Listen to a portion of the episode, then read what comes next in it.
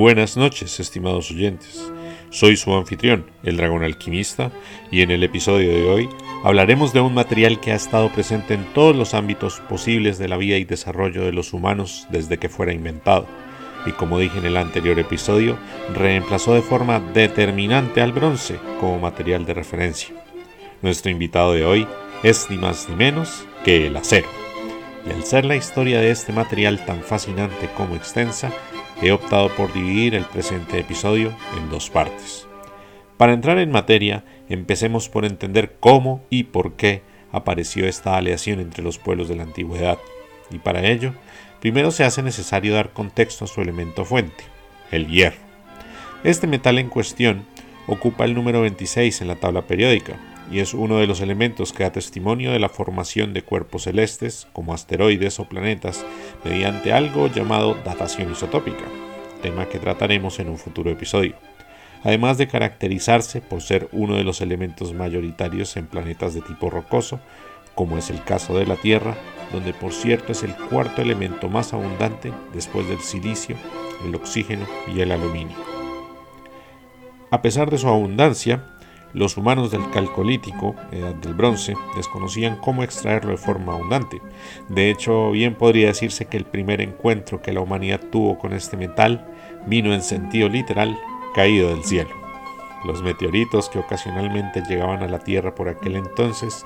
en una época donde la ciencia estaba en fase embrionaria, digamos, y la comprensión del mundo se guiaba por deidades y entes sobrenaturales, como quien les habla, le daban a estos fragmentos poderes místicos o cualidades divinas, fabricando entonces a partir de ellos elementos religiosos y ceremoniales de alto valor. Las primeras piezas o artículos fabricados en hierro se pueden datar desde el 5000 a.C. en Egipto o piezas halladas también en Mesopotamia desde el 3000 a.C. En este contexto histórico, el hierro al ser tan escaso, siendo los meteoritos la única fuente conocida por entonces, era demasiado caro para ser usado en la vida diaria, llegando inclusive a ser más valioso que el mismo oro o las piedras preciosas. Para el 2500 a.C., las tribus de Medio Oriente habían empezado a descubrir ya los primeros yacimientos de mineral de hierro, probablemente hematita, y se dieron cuenta que el metal presente era muy parecido, bueno, en realidad el mismo, a aquel material místico que sus dioses enviaban a la tierra pero en su extracción, pues al provenir de cavernas excavadas en la montaña, esto llenó de supersticiones al hierro, haciendo creer a los mineros que se tentaba al mundo de los espíritus al hacerlo, y para ello hacían rituales que tenían como propósito aplacar a los espectros que habitaban dichas cuevas. Con todo ello, faltarían aún siete siglos para que los humanos finalmente resolvieran el acertijo de cómo separar correctamente el metal del mineral extraído. Y alrededor del 1800 a.C., al norte de Asia Menor, un pueblo conocido como los cálibes o caldeos, estimulados por las ansias de hacer armas más fuertes y durables, lograron obtenerlo de forma exitosa, calentando en chimeneas el mineral junto con carbón y suministrando aire por debajo para subir la temperatura. Y así, con este descubrimiento, se daría inicio a la edad del hierro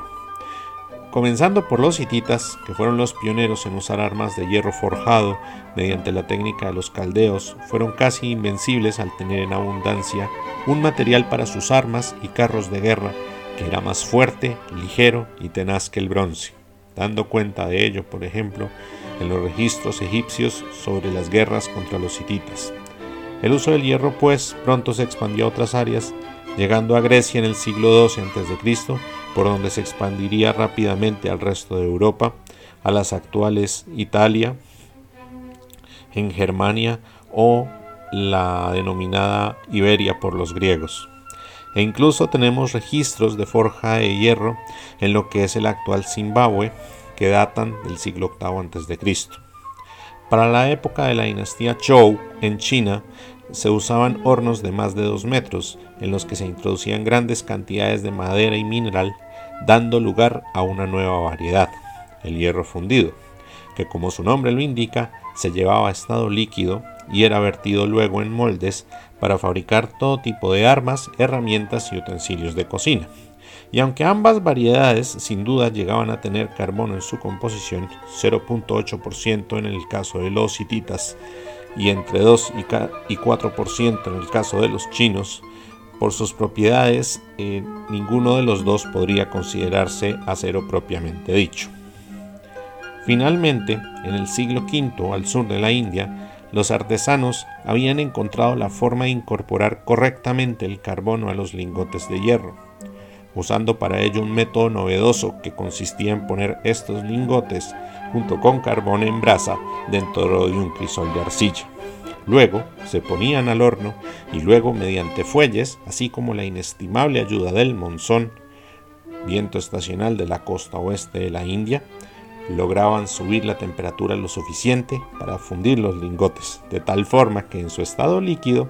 el hierro pudiese absorber el carbón y una vez se enfriaban, se obtenían así los primeros lingotes del preciado material. El acero había nacido. Esta innovación proveniente de la antigua ciudad de Kodumanal, provocó luego que la zona comprendida por las regiones de Karnataka, Telangana, Tamil Nadu y la isla de Sri Lanka se convirtiera durante varios siglos en el centro acerero de más alta calidad en el mundo. Y este material, llamado acero Woods eh, alrededor del siglo XVIII por los ingleses, probablemente debido a una mala transcripción de los vocablos uku, urku que significan acero en Canadá, una de las lenguas de la India, o probablemente la palabra uruku, que quiere decir fundir en lengua tamil, otra de las lenguas de la India. En todo caso, este brillante adelanto tecnológico no se quedaría confinado a la zona de su descubrimiento estrictamente, ya que mediante las rutas comerciales, varios pueblos entre persas, árabes, griegos, romanos, etc., conocieron y registraron las bondades de este invento